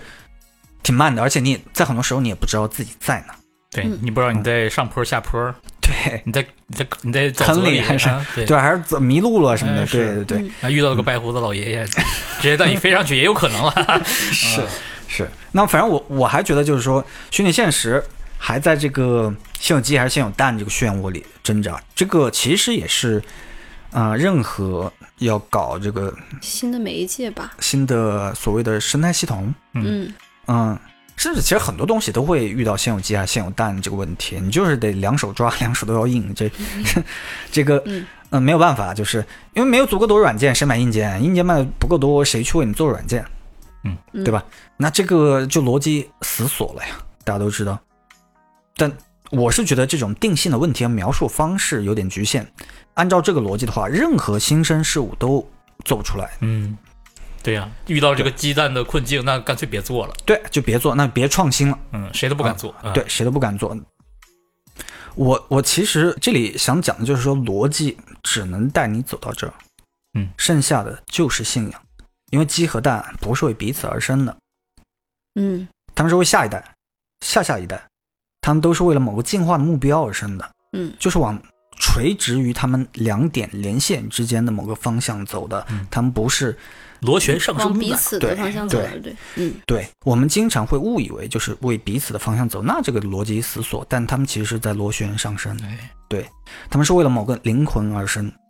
他们都要成为一只更完美的鸡。或者更好、更完美的蛋是吧？ 就是更完美的基因，嗯对，所以我们再回到虚拟现实上，就是在达到、在达成要到任何地方、成为任何人、做任何事儿这个灵魂之路的愿景上，虚拟现实是不是必经之路？只要是，那做硬件的人就会不停的去往他们心目中一个能制制造幻境的引擎、魔镜这样的愿景去下功夫。做体验的人也会不停的往心目中的绿洲去迭代他们的软件。嗯，所有人都会为了那个灵魂、那个愿景努力。嗯推动彼此不停的进化。嗯，嗯愿景就是指引你和被这个愿景吸引的所有人前进的方向，嗯，哇，是吧？虽然对，虽然这段这段话好像你说的很快啊，但是我但是我觉得就是让我们跟听众朋友一起消化一下。对，是的，我来给你们配音效嘛。就是我刚才听到这句话的时候，我其实很惭愧。至少我自己在做这件事情的过程中，也有过短暂，也不是短暂的，就很长一段时间是在追求数字，在追求量。但其实那个量和那个质量，就是那个数量和那个质量，它不是一个。就像你刚才说那个两点连线，数量和质量不是一个彼此的，而是一个他们连线的垂线、垂直线的那个方向。我觉得可能很多人也许吧，都会陷入到这个追求数量的这个陷阱里面去。但是我们乐观的说，那个是一个过程，就是一定你还会走出来的，走出那个下了那个山峰之后，你还会再上去的，只是那个追求数量、追求 KPI、追求数据，它是那个过程。我我觉得这我只能乐观的去这样想这个问题，而对，是是，呃的确如此。其实就是，嗯，数字这些东西是我们实现我们目标的一个手段。对，呃，我是我是会经常觉得大家会把这个目嗯目标当做是一个理所当然的东西，反而容易忽略它或者走偏，就跟着数字走，就跟着一些嗯所谓的理论走，然后你反而就被带走了。啊、这个是很大的一个问题，就类似于。啊，你只是追求参数，忽视了体验，这个是在数码界经常我们遇到的一个问题。啊，我们手机厂商已经就是颠覆了苹果无数次了。其实我觉得这个也是卖塔牛逼的地方了。嗯啊，风口来了起飞，这个不是什么难事儿，难的是成为在风换口的时候依然坚守的人。呃，等会儿风换口换风口，换风口的时候，嗯嗯， 我不知道啊。关于这个换风口这个书，我也没读过啊。 我就是听说过有这个换风口、风换口、口风换之类的东西， 啊、都行了，都行啊。呃不是，有有兴趣的朋友可以维基百科搜一下等。等等等这个等不，用剪，哦，我我因为我刚才的思维惯性是麦塔，它厉害的地方在于它追求的是体验是什么什么，而不是那个一致性。我相信他从改名字那天开始，他已经走上了很难再切换的这个这个对不归路了。他就是说白了就下了一个大赌，对对对对，但是我觉把得自己的对大我名给压 对是的，就改名儿以示决心，但是现在也可以往后面加个 i 嘛。买嗯 Meta AI，哎我一下没反应 过，哇，厉害厉害厉害！对厉害，嗯但但我我觉得这起名 大师，大师大师，嗯但但我觉得想了很久了，估计昨晚就在想这事了。哎呀，我这怎么？ 去年开始想，我一定要用。对我之前的惯性是我一直都觉得麦塔厉害的地方在于他并没有追求数字，嗯，而是他一直都在追求体验，不像是远超麦塔的很多其他家数字做特别漂亮，但就是体验做说得非常公司 垃圾。层面，他往往他他为了股东，他也交代，他也要追求数字，就是那是他运营层面的事情。是，对，但这个公司一定是有像你说的灵魂、愿景什么，对对吧？这样的东西的。就反正就看他嗯每年那那实验室是就烧那么多钱，就就这个这个你就你就下那么大注嘛，嗯，你就厉害。谁如果有这个虚拟现实之神了，谁对他虔诚，虚拟现实之神，吧 VR 之神， 祈祷的多，上贡品上的最多，那自然这个神就得显灵，就就得就会保佑啊就是他。 Meta Meta 都已经蓟县了一个卡马克了， 是吧？啊，对卡反正就卡马每克年榨干了，都去 做 AI 了啊。我 其实我听了，就是扎克伯格，就最近那几个播客啊，他其中有提到一点，就是说很多人都忽略了在意的重要性，在意是哪两个字？就是非常在意一件事儿。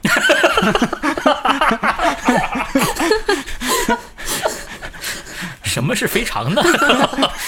我越来越听不懂了，今天这个，啊，就是 care。嗯，对对对， ，OK，他说，嗯、他当当时做脸书的时候，就是因为比别人更在意这件事更儿。在意什么呢？嗯、我忘了，更 在意我 Facebook 是应 那该时是候更在意链接吧、c o n n e c t 啊，嗯、他反正是举了一些嗯、这个产品的例子，然后他最后是说到，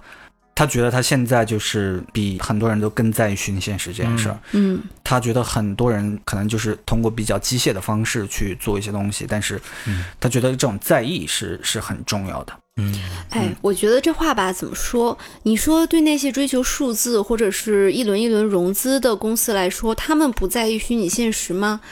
可能只是他们还没有到他们可以真的在意的那个物质阶段。就变成鸡跟蛋的关系了，你这这有点我们反例也能看到，就很多人就一辈子就追那个数字就追过去了，嗯然后就想我只要怎样我就满足了，我就可以哎，做什么事儿了这。这个怎么跟这个人人生观挂 钩了啊？对，这就是公司观嘛。对这个，但这个其实逻辑都是一脉相承的嘛，嗯这这个都是类似的。嗯，但总之吧，拉回来说，为这些就是好像是在天平的这一侧的公司来说，他们其实是在一个不断寻找平衡和新的路径的过程中的，不是说他过去这样，他现在这样，他未来也会这样。对，我们能看到，就算就算是麦塔，他也是呃受到很大压力嘛，是的对，，对以及股东他也有过通过广告疯狂圈地赚钱的那个阶段，他有了钱之后，他才可以 care 真嗯哎对的。他有条件嘛。我抓到这，我抓到这一段的中心思想了。不管怎么样，最值得敬佩的公司在这个领域就是 Meta。那么也鼓励更多的公司成为 Meta 这样的 care 这件事儿的，是勇于呃冒险的去投入这件事儿的公司。嗯，那这样就能解决我们身边很多犹豫要不要继续做这行的朋友，他们的工作保住了，没错，还有更多的工作。哦，嗯，嗯，不一定是这个中心思想，但我看到的是这个东西啊。我觉得这么说完全没有问题。反正我不知道我有没有这个意思，但我现在回想起来，我应该是非常的有这个意思。 哎，可以，嗯，可以。呃我觉得这个说法太牛了，就是 VR 之神上供最多的公司。对，那就是 Meta 嘛。因为我前面确实讲这个，嗯，先有鸡还是先有蛋？你靠数据，靠什么这些乱七八糟测算，你就是没有依据的。嗯，你就是要垂直的这样螺旋上升的在新上领去域就必然不是这样做对的。新领域，你哪来数据啊？你你一堆的这个什么调研公司，你说哎，我们要搞这个新领域，哎呀这个数据来不来？ 给我来一堆。这个其实也有几个现成的例子了，比如你们之前的那个小米 VR，嗯第一批的生产那个量，我记得就是有这种类似的故事。对，就是由于数据依依赖数据，嗯然后是的靠这个调研，靠这些啊、对吧？给出的这个这个决定，其实是耽误了这个产品的发售的早期嗯的成绩的。是的，那 Pico 也是一样的。嗯那我们也听到了很多关于它的这里面的故事，就是关于，呃，一个大厂如何，尤其是互联网产品大厂，它肯定更依赖数据，因为没有更可靠的决策的依赖的这个这个手段。那 VR 这一块做的时候，也是因此而走了很多弯路，嗯甚至有很多其实是被大家可以预判出来的弯路，但他必须这样做一遍，才认识到哦，这个事儿不应该这样做。呃，依靠数据这件事儿，我觉得可能你刚才讲的其实是在这个 VR 领域嘛，嗯，其实在哪个领域都在有？哪个领域其实看起来都是这样。嗯其实其实当年那个什么那个是不是福特说那个汽车发明汽车那个福特吧？他不是说那句话，如果你去做用户调研，说，嗯、你这个用户要什么，他们只会说要更快的马车，对对更快的马，哎你就不不是说我要一个车，对，对你去调研用户在新领域这个切换的对这个东西，你任何新领没域有都任何不应该这样做。没有任何对，以意及义。啊嗯你去跟竞争对手去比那些数字，就是它的意义很小。但我们就是容易在某种程度上，我觉得好好像就是说，OK，那我总要去依赖一些东西，呃就依赖一些这个依靠吧，客所谓的客观的一些依靠。还搞是来搞可去就量只剩化下吧，因为毕对竟人和人、公司和公司，就是创业者和投资人之间，它是需要沟通的。它中间这个巨大的沟通的壁垒是需要靠一些可量化的数据指标来去传达的。如果你就是底气够硬，你不需要融资，不需要市场数据，你依然可以在这个行业长期坚持下去的话哎，那你可能也不在乎这些可量化的东西了。哎，像 Meta 这样做，它虽然每年亏那么多钱，但它确实是市场领头羊了。对那它的具体销售数字这些东西，我觉得反而也没有那么重要。就是我是第一，对，那我就要收更多钱，它有这个底气。但像很多其他的二线的公司，可能真的像你家说的这样，就一定要靠做很多层面的做这种数据出来，才能说服投资者呀、呃，说服自己公司的同事啊，甚去至说服自己。哎，去做继续做做这样的投入，嗯，确实是不不太一样的。嗯，对，其实说麦塔领头羊这句话，我其实不是太，虽然确实如此，但是我我往往我经常会把这个所谓的，呃，虚拟现实和移动互联网看作是一个领域。我会，因为我觉得他们竞争对手不是什么其他的这个市场内其他的公司，它是竞争是计算平台，那也就是是和苹果啊、谷歌啊这样的公司去竞争。抢用户的时间啊，对嗯注意力注意力嗯这一块儿，对，嗯。但是确实，我们经常就有人陷入这种 OK，那就是只看虚拟现实市场，不然的话也不会遇到就是哎卖它呦，收购那个哎呦，呃那那个叫什么超现实公司，然后就被砍了，说你这个垄断什么这啊个这种。 ，Supernatural 和北京，嗯你这个故事现在已经发展到了诸神之战了，VR 之神在跟这个手机之神啊，对，确实这个样子。你你想，他每个 人每个人都是一个，呃，你要想，哎，这个话说回来，有一个美剧叫做《美国众神》，嗯，知不知道？知道，啊，但是没有看过，巧不巧哎，我啊？ 我其实我大学的时候看过那个小说，但是我已经完全忘了它的剧情了。你是 然后后来看到，哎，拍了，但是我记得里面一个设定，嗯嗯、是我我一直记得比较清晰的。它其实里面讲的美国众神之战，就是讲的是，呃，所谓的老的神被新的神，什么互联网新媒体之神取代、这样一个哦，那个美战斗剧是吧？你说对对对，啊然后呃，这个他们战斗的这个这个是靠什么战斗？嗯，他们战斗力是靠什么？其实就靠人，哪些人对他更崇拜，嗯分配给他注意力更多。嗯这个再配合我们今天这个迷音啊，嗯迷音怎么传播，在人的注意力和我们共鸣传播下去，嗯那一一定是一个东西，我们分配给他注意力更多，我们嗯更滋养了这个东西。它几乎就成了一个好像有自我生命意识的一个生物一样的东西，然后在我们的精神世界里这样存在，然后不同的这个意识形态还会斗争，对吧？你是英特尔，我是苏妈，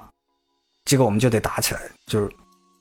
反正都没法打过 NVIDIA，是这意思吗？嗯，差不多，反正就是啊，就是你 OK 在你是小米，我是这个华为差不多 干嘛呢？这这是行，我我啊不，但这个例子是 OK 的，我感觉。嗯，但但我这个表述我有很多犹豫，这个不太好的。好像在考虑背后的很多深层的这个但其实没有，这个这个大家都马上能理解，这个就主神之战，这个这个就是甚至超越了原来呃这些公司自己想要代表的，这个就是呃存活在我们这个呃精神世界的一些斗争。你就站了一个边，然后你就要对打，就像美国众神这这个故事里表达概念一样，不停的这个意识形态、一些主义、各种鄙视链啊，乱七八糟就在斗争，嗯在我们的精神世界里，这些有一句话是这样的：人是没有想法的。想法拥有人。嗯嗯我觉得这句话越想是觉得越厉害的，因为想法会长存下去，慢慢的演化，慢慢的进化，然后他们在这个神仙界，他们自己打自己的去，啊、从这个角度来看世界，我觉得挺有意思的。那我就会觉得，OK，虚拟现实现在就是，嗯、有点被人欺负，我不太爽。 我就觉得被被什么这个，嗯，这个手机界欺负啊，被这个现在又被人工智能界欺负啊，有点有点这个意思在。我是有点为他鸣不平啊，我有点爱他，反正就是， 所以会有点为他觉得他是有点委屈。然后就是拿着过去两个月一直在深度学习 AI 技术， 这我看你可能是口这个心口不一。哎，哎，就元宇宙嘛，这个大家都是一家人啊。确实，这就是另一期的话题了。嗯，嗯，对他在走向强大的路上一定会被欺负，他不停的被欺负，然后他才能不断的强大，把注意力抢回来，然后是的，是的，哦是对，的再一次走入这个所谓的诸神之战的主战场。嗯，当当然，我觉得就是说，很多在一边看戏的人，可能就对虚拟现实失去耐心，觉得看不到头了嘛。嗯，但我想提醒一下，就是最近大火的人工智能这这个呢，在绘画和聊天出来之前，它很其多实也人做了多少年冷板凳啊？嗯它历史也并不比这个虚拟现实要短。虚拟现实你可能至少你可以从什么达摩克里斯之剑，嗯那是六十年代的事儿了吧？嗯那呃，人工智能可能是那个图灵这个图灵测试这个提出来这个想法，或者更早开始算的。而且他们从一开始也也很是相也辅很相久成的，有很多联系。对对对，嗯，那最近一次，哪怕说是这一波 VR 浪潮的起点，呃，就二零一三年这一波，那其实马上也就是就是这一波的 AI AI 创业潮、AI 浪潮的那个时间也差不多。对，就是哎， 所以大家可以稍微参考一下，就有点像，哦有点像这个股市啊，大家什么时候买进去，那对吧？这个 大家可以去参考一下，就是隔壁啊。嗯那反正我我觉得要提醒大家一个点，就是这次人工智能的变革，你能很清晰的看到，很多业界内的人士往往意识不到这个变革时刻的到来。嗯，我觉得这个是大家稍微要需要去警惕的，尤其是去年吧，我看对对吧？其实去年咱们也也也是就是被没这错个 Chat GPT 的三当时是，然后、嗯呃 Mid Journey 跟达利达利 E 易二嗯什么的，其实当然大家都在玩儿对，但大家没有意识到说这事儿会像今年这样的一个走向，对，因为我我我们记得当时那个账号什么都是你申请了特别快的嘛，对吧？对，我记得我当时拿到达利 E 账号的时候，还兴奋的发了朋友圈，好像那应该是八月份的事儿，去年对，然后、那个那个就是 Open AI 的账号了，其实对对后来那个账号我记得是，嗯， ChatGPT 对，的时候，去年年底嘛，十一月好像。好像当是时四月底，十月三十号发布的，对，嗯，当时然我后就用 ChatGPT 给 VR Play 做那个 Bat 哦 VR 大赛嘛，就是对对用它对设计的嘛。啊然后娜娜还问我说：“你账号申请下来没有？”我说：“我有 啊。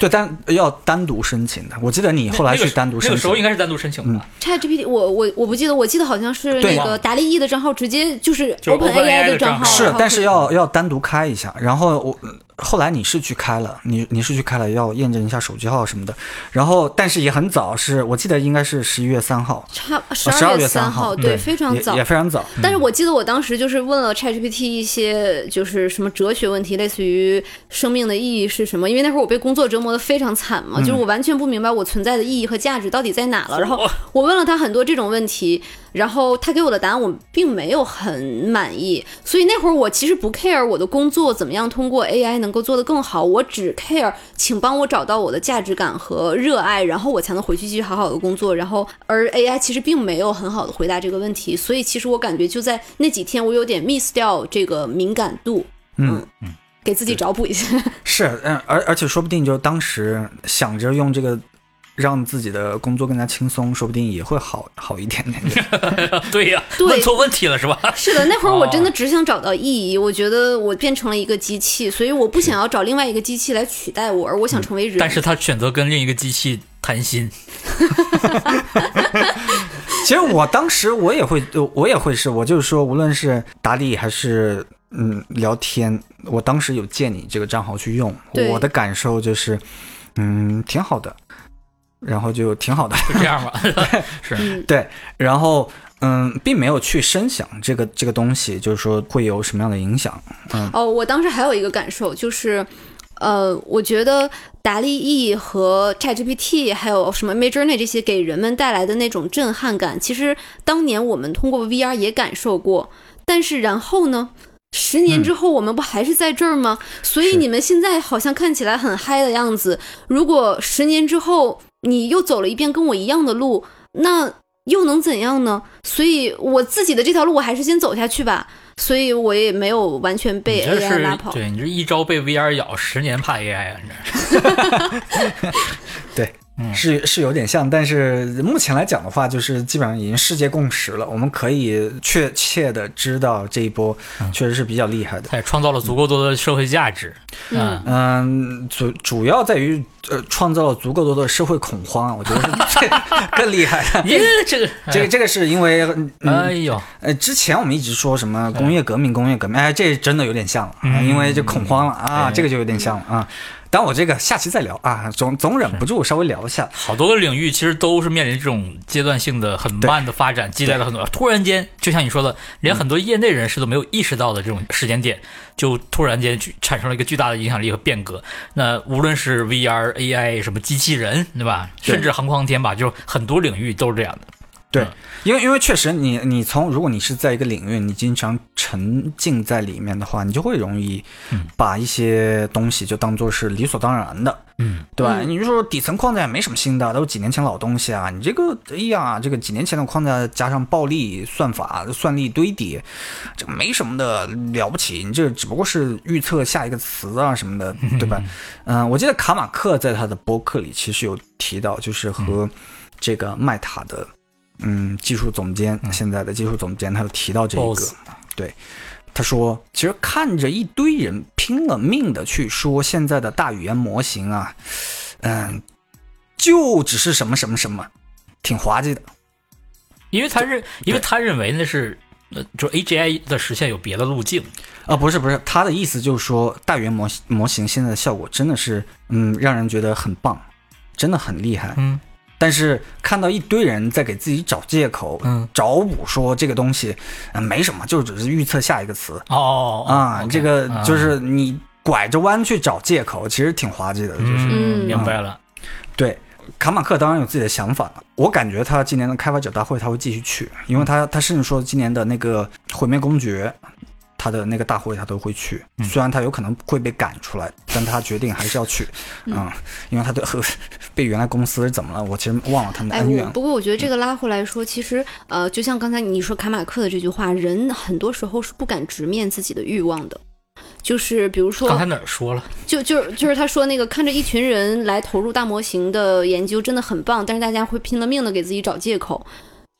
就是人去承认自己被这些非常纯粹的东西所震撼和吸引，其实是很难的。人总要给自己找一些借口，比如说它的数字好看，它有未来，等等等等的。所以就是就像是我们说被 VR 震撼了，然后我们会给他找借口说啊，它是未来，它有方向，它未来能够普及，它能带来多少钱和多少的什么东西。但其实你可能本身可能仅仅只是被那个感受、被那个体验和可能性本身就是棒了一下。他刚才说的意思是，各个领域 VR、AI 领域都有这种老人，嗯，他们找借口是说，就是他们没有认为这事儿这么这么火是理所当然的，他们这不就是什么什么吗？以前我也怎么怎么样啊，这个东西就是这样的啊，就找这种借口，他不承认说这东西不是他预判准确的一个点，他误判了，嗯他没有想到说去年是那样，他其实理论上这些这些一直深耕这个领域的专家，嗯理论上去年就应该是这种感受，就是我操。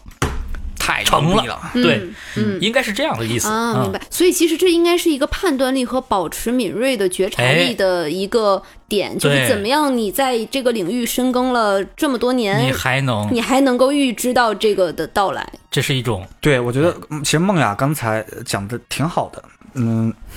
就是不是一个事儿。因为其实就是我接下来要讲哦是吧？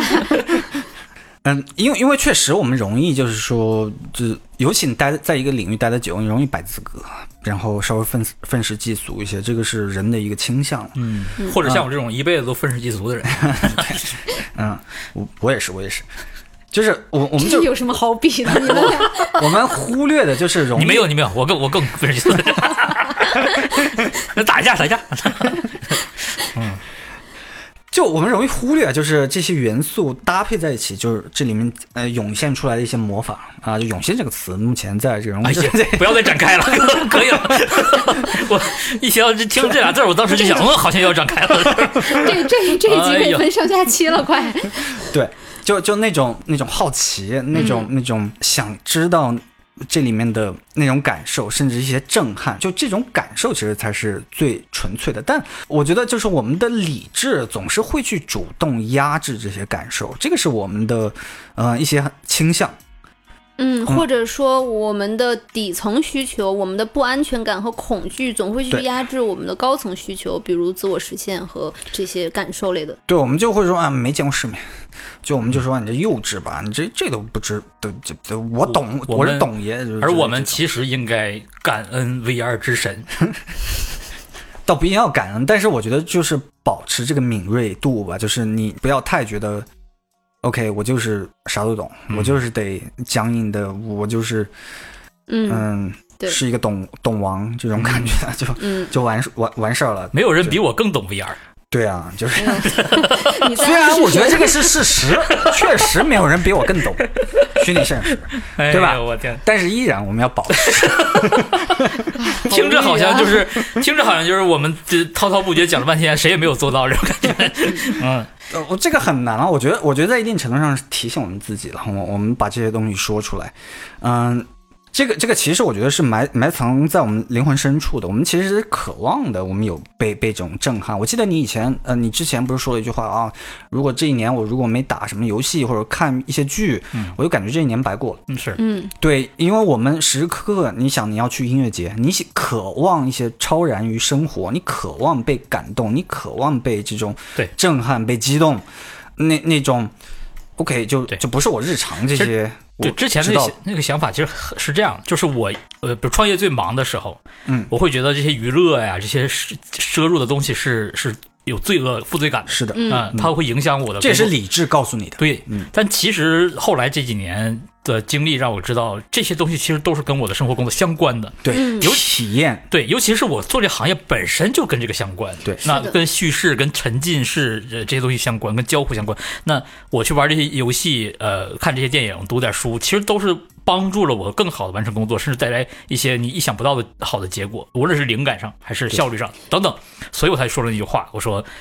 我我觉得未来如果我不能就是说持续给自己时间，说让我有这些娱乐的话，那我就是白过了。对，是的，就是可能对于尤其是这些比较前沿的领域来说的话，你去摄入这些体验、这些文学、影视、VR 作品，对于我们来说是生产力工具，而不是消遣。消遣也行，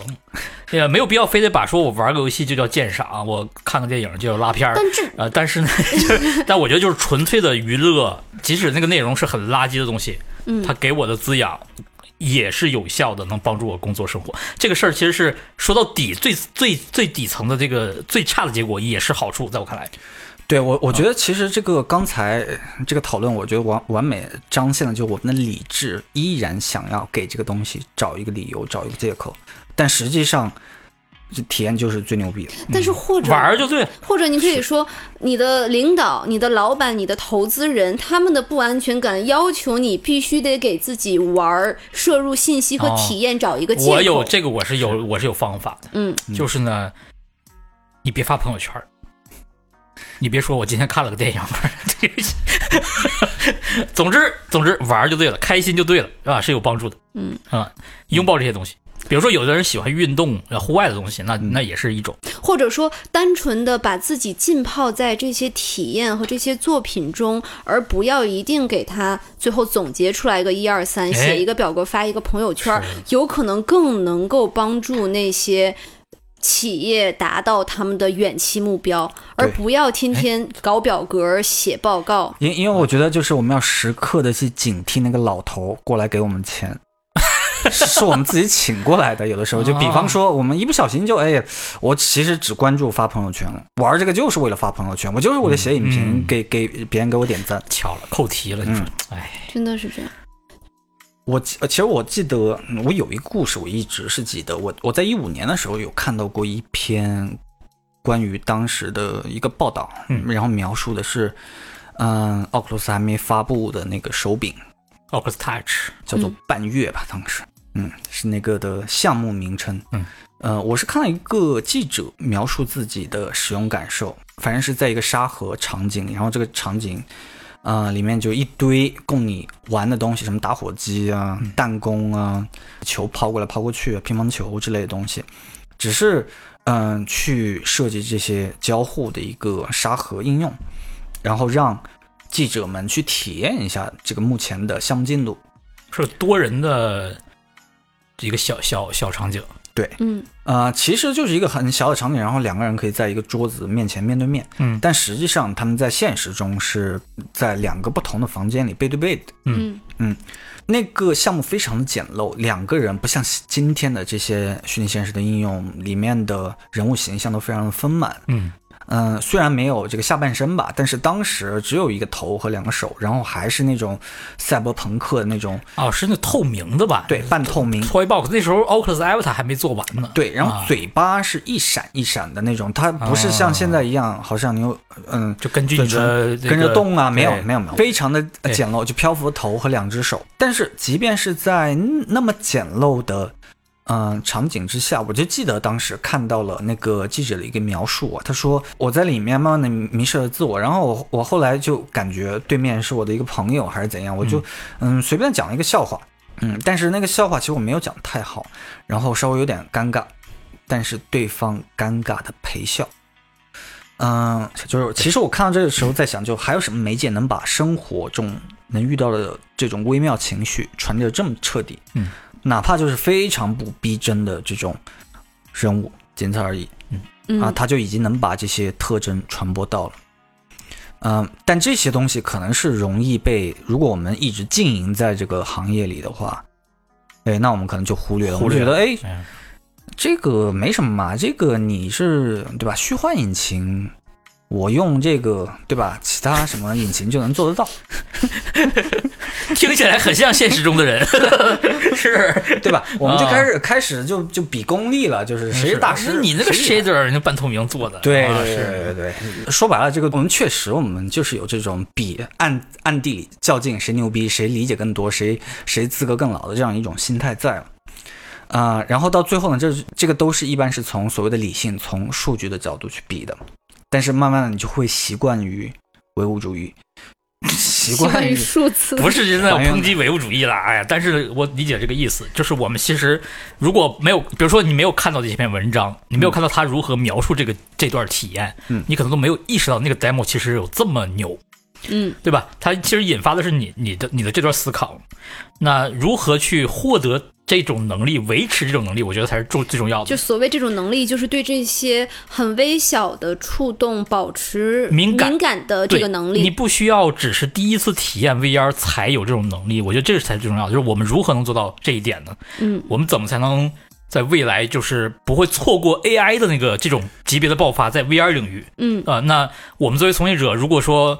呃，我希望坚持做这件事儿，假设我肯定是需要这种能力的，否则我如何坚持？我或肯定者会至少你要知道什么时 候回来。对对，没错啊、我觉得这个是我的其问实题也这是。啊这个这个在鸡汤界啊，其实有很多其他的名号，比如说保持空杯心态啊，什么保保持童真啊，什么不的，其实都有点类似啊。啊，啊，只是我们今天讲完这么一堆，其实是往这个角度在讲。只嗯是我我我是希望稍微提醒一下，就是所谓的坑。那所谓的坑的话，就是在我们这个文化环境内，就是崇尚这个数据，崇尚这个还原论，崇尚唯物主义、效率，所谓的什么呃这这个这个虚拟现实都是虚的，我们要真实世界什么乱七八糟这些理性的这个这言个论道吧理，嗯然后各种投资回报率、各种关键指标，你慢慢慢的去忙于这些数据，忙于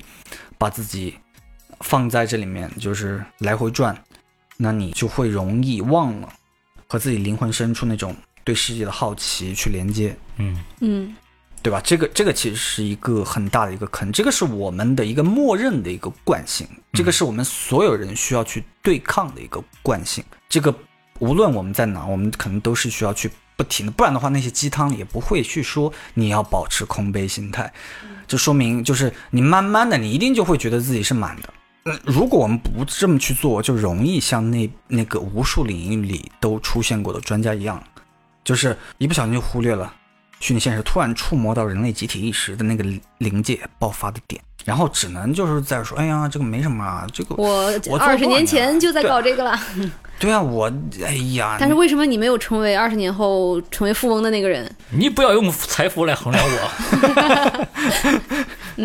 对那个巨大影响力的那个人？你不要用名誉来 来衡量我对，啊！我我我觉的得人生就要奉献给 VR 之神。先把老潘献祭了。对我我觉我觉得这个东西，反正稍微意识到了这一点，因为可能看到别人或者其他领域里经常会看到这样的人，然后去去想啊，自己是不是有的时候也会往这个趋势去走，这个肯定是有的，而且我觉得任何人都是有的。确实，这就是一件很难的事儿，但是嗯讲出来呢，我觉得可以是提醒一下我自己，提醒一下大家，嗯，因为我们我相信我们都不愿意去错过那个时候，嗯嗯嗯，这一期其实我们想要讨论的是，呃，当你对 VR 之神失去信仰，你想要辞职，或者你想要不干了，你想要转行了、转专业了， 去搞隔壁 AI 了的时候，你应该有一个怎样的思维框架，或者是怎样一个思维的抓手，能够就是继续你的延续你的这份热情和你对于呃这种。感受、体验的热爱吧，所以其实如果我现在辞职了嗯， ，VR 之神会惩罚我吗？那两个大耳光子就来了。会吧？我觉得 VR 之身 惩罚了我好多个月了，已经。对，但但是我还是要依然给 VR 之神献供，祈求他的保佑。就是对，但总总之就是大家可以形成一套自己的一个一个小的 trick，或者是一个小的，就是类似于像那个陀螺就是一样的一个思维的锚点。就当你再一次迷失的时候，因为我至少我自己都已经迷失了两次了，所以就是当你再次迷失的时候，想想那个让你入行的那个你。感受到哇哦的震撼，那个棒的那个震撼的时刻，以及想想就是这个事情它为什么这么慢，可能是不是我们低估了这件事情更长远的发展？它是一个螺旋上升的，它是一个盖金字塔底层的，它是一个下山再上山的，以及它可能是一个符合人类集体潜意识的一个长远的目标，创造和体验和成为神这样子的一个嗯终极的意义的这样子一个事情。于是，也许你可以辞职，但是你可能还会再回来。哇，你是怎么就是默默的把这整个这框架都背下来了？ 就所有的点都都进来了。我对一句话，我我自己都哎，我我我 讲过这 些。不是，哇，对，因为今天这个实在是太长了，就可哎能我收回刚才的话，这播客没你没法录，嗯 没有人能总结出这样的。不是因为这，因为这个我要剪剪嘛，就是 因为这期我来剪，所以就是这期其实是有提纲的，但是我们发散了太多了，以至于可能都已经忘记了这个主线，其实是我刚才做的这个总结了。所以就是到这个最后的结束的时候，要 echo 一下我们的初心。